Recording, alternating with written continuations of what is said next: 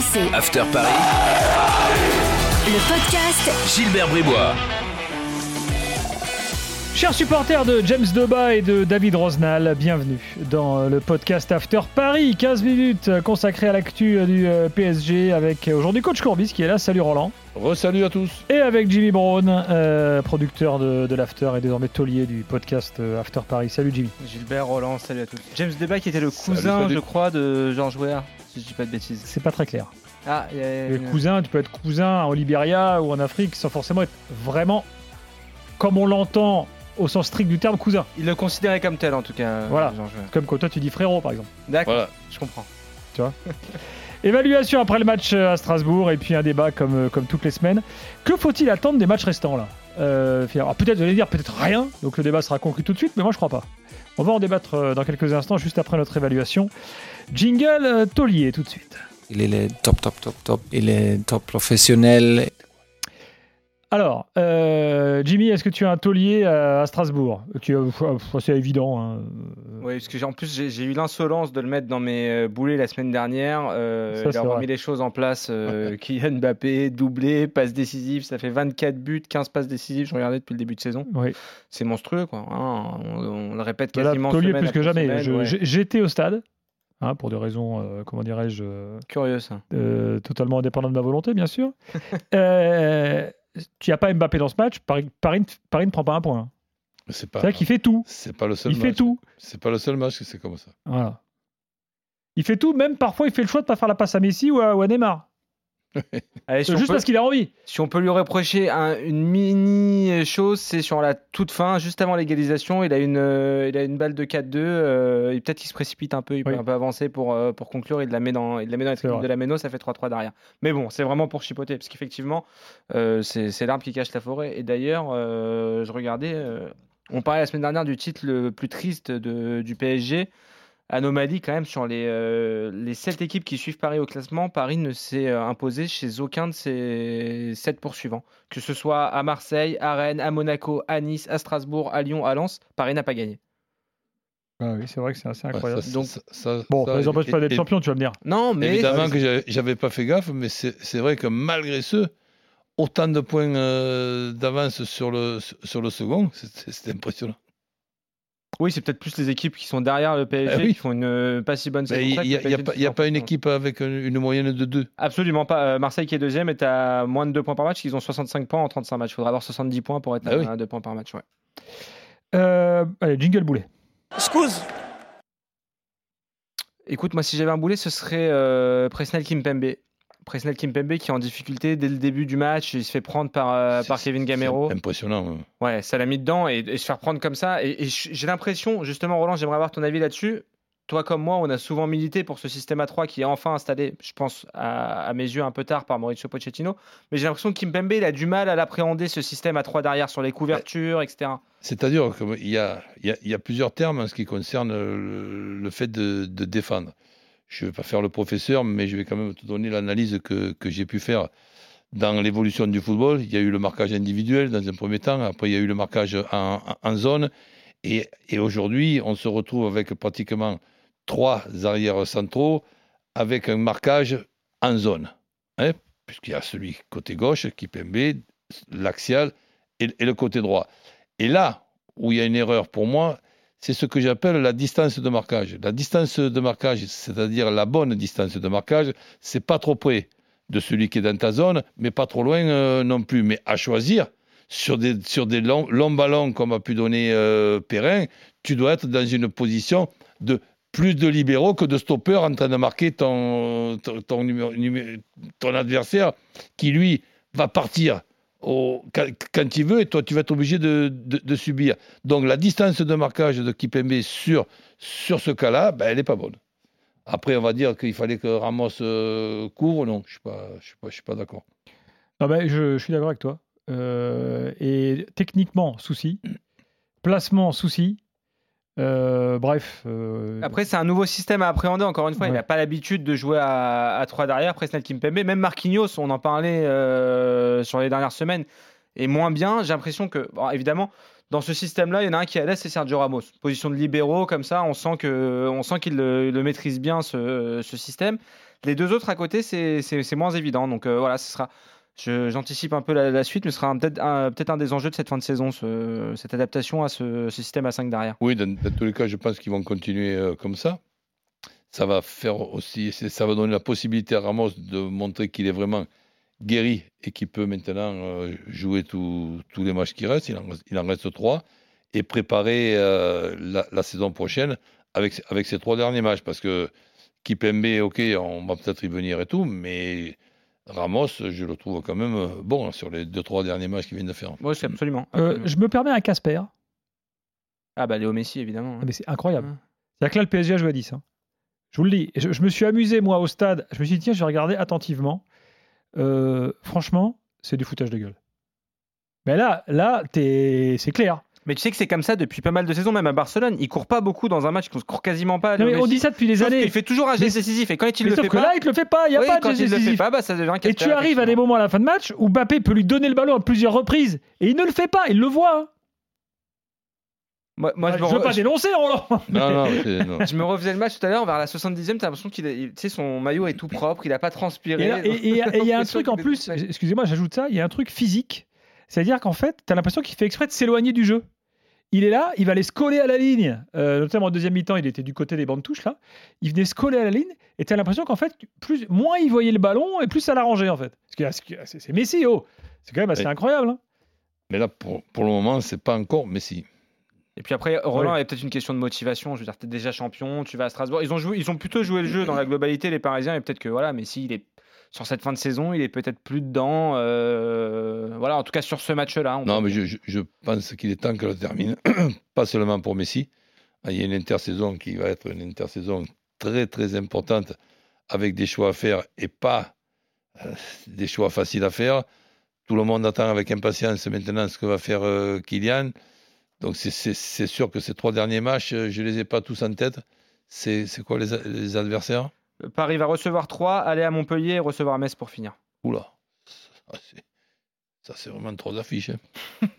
Bon, là, alors justement, euh, on va en débattre tout de suite. À part Montpellier, évidemment.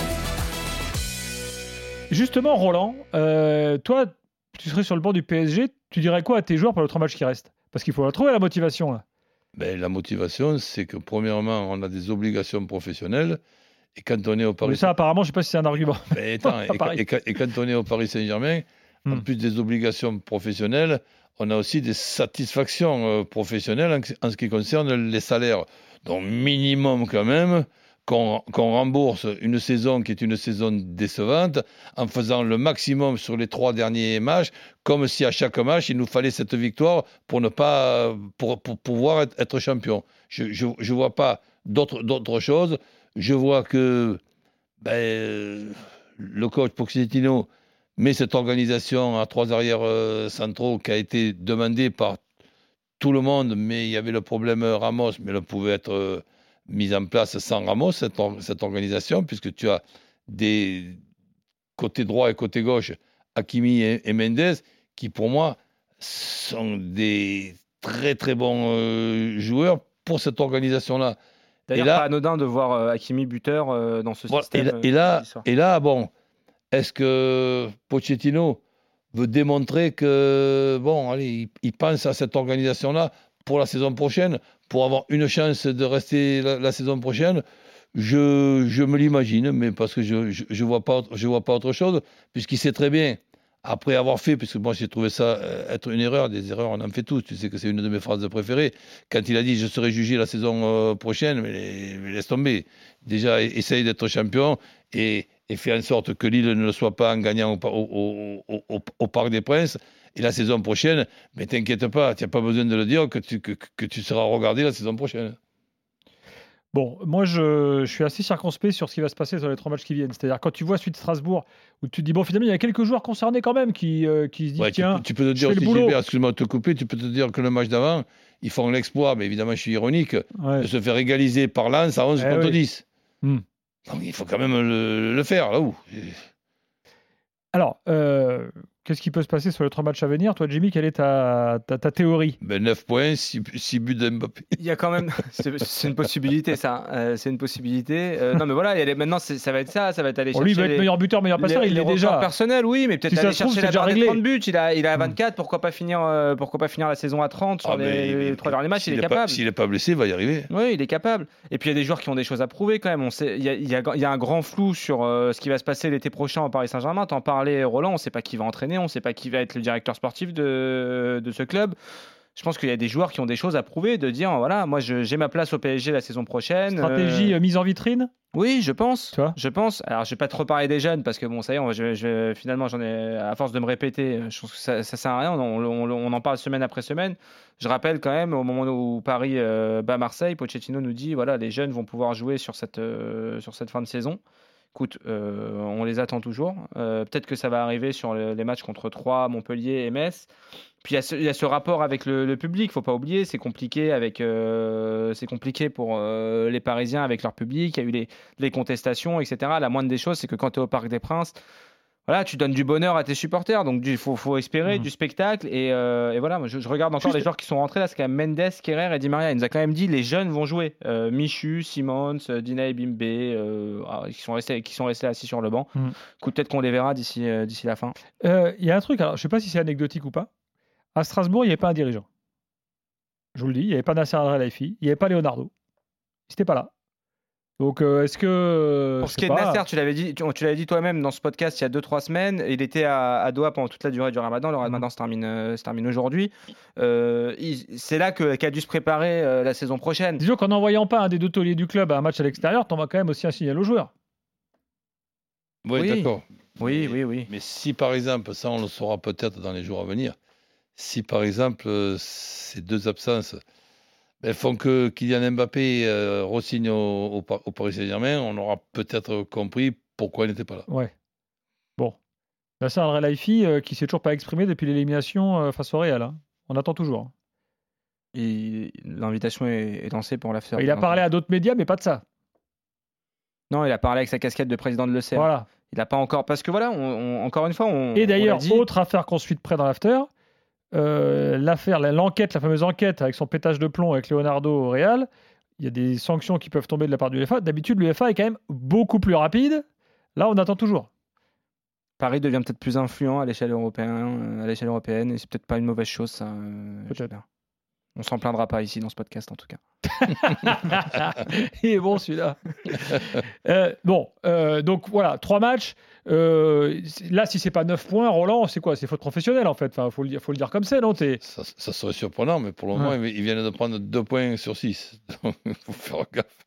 Que peut-être ils vont pas prendre les neuf. Ouais, alors après, tu le disais, Roland, c'est pas la même adversité qui se présente là. Tu joues quand même 3. Montpellier qui gagne plus un match, ils ont même pas été capables de battre Metz. Et tu joues contre Metz la dernière journée où là, Ouais, ça va être une fête quand même, déjà, la remise euh, du titre. Il y aura tout le monde, tous les dirigeants, etc. Ce sera un match. euh, Et, et Metz, malheureusement pour, euh, pour eux, les Messiens, ils sont peut-être déjà en Ligue 2 à ce Les. Troyens, ils sont Ah, peut-être maintenus ce week-end en battant Lille. Donc euh, là, le PSG 3. Mais, bon. mais c'est- ils, le sont déjà, Ah oui. malheureusement, pour eux. Alors Roland, il nous reste deux minutes. Excuse-moi d'y revenir. Hmm Euh, Donnarumma, il a encore pas fait un grand match contre Strasbourg. Non, pas du tout. Hein bon, le but de Gamero, excuse-moi, petit côté, le mec fait 2m45. Ouais, mais- euh, mais, mais il- même sur le, sur, sur le deuxième, euh, pas saignant, euh, sur le troisième, ok, bravo la reprise de volée, mais c'est pas interdit de faire un exploit. Surtout quand on est en- un, gardien supérieur aux, aux autres, pour le moment, non. Là, il y a un dossier prioritaire. Mais il y a un problème d'âge aussi, il y a un problème de contrat, et un problème aussi qu'un garçon comme Navas, il a déjà annoncé la couleur.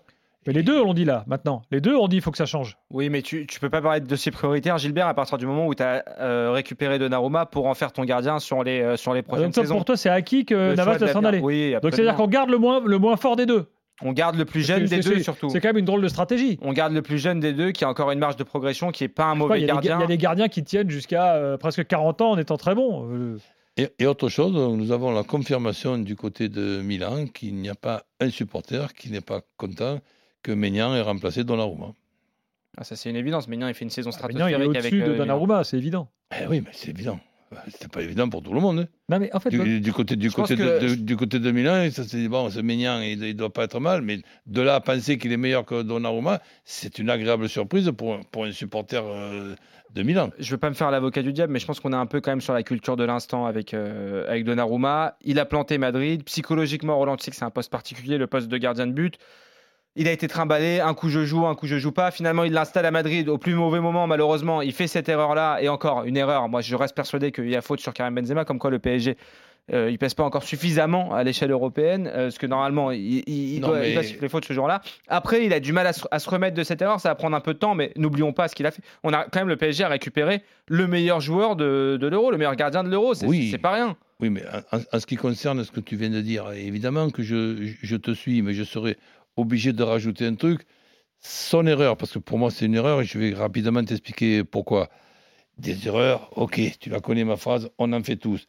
Déjà, l'erreur pour moi, c'est Pochettino. Tu ne dois pas mettre, et, et, et, et c'est pas, c'est pas une évidence, c'est une obligation. Tu ne dois pas mettre euh, Donnarumma, mais c'est pas que tu dois pas mettre Donnarumma, surtout tu dois mettre Navas qui rencontre son, son ancien club Ça, et, qui, est plus expérimenté. Et en ce qui concerne l'erreur, euh, quand tu veux hein, gagner à la loterie, il faut que tu achètes un billet. Si tu veux qu'il y ait faute, eh ben, accentue la faute, crie comme si on t'avait fait très mal et qu'on t'avait blessé. Crie comme et, à, Gendouzi. et- et à ce- et à ce moment-là, il y aura peut-être faute. C'est fini, les gars. Euh, vous avez rien à rajouter? Je te souhaitais une bonne semaine, Gilbert. Rien Très bien. eh ben, merci Roland, merci Jimmy. À lundi. Euh, à la semaine prochaine. À la Bye semaine bye. prochaine. RMC, After Paris, le podcast Gilbert Bribois.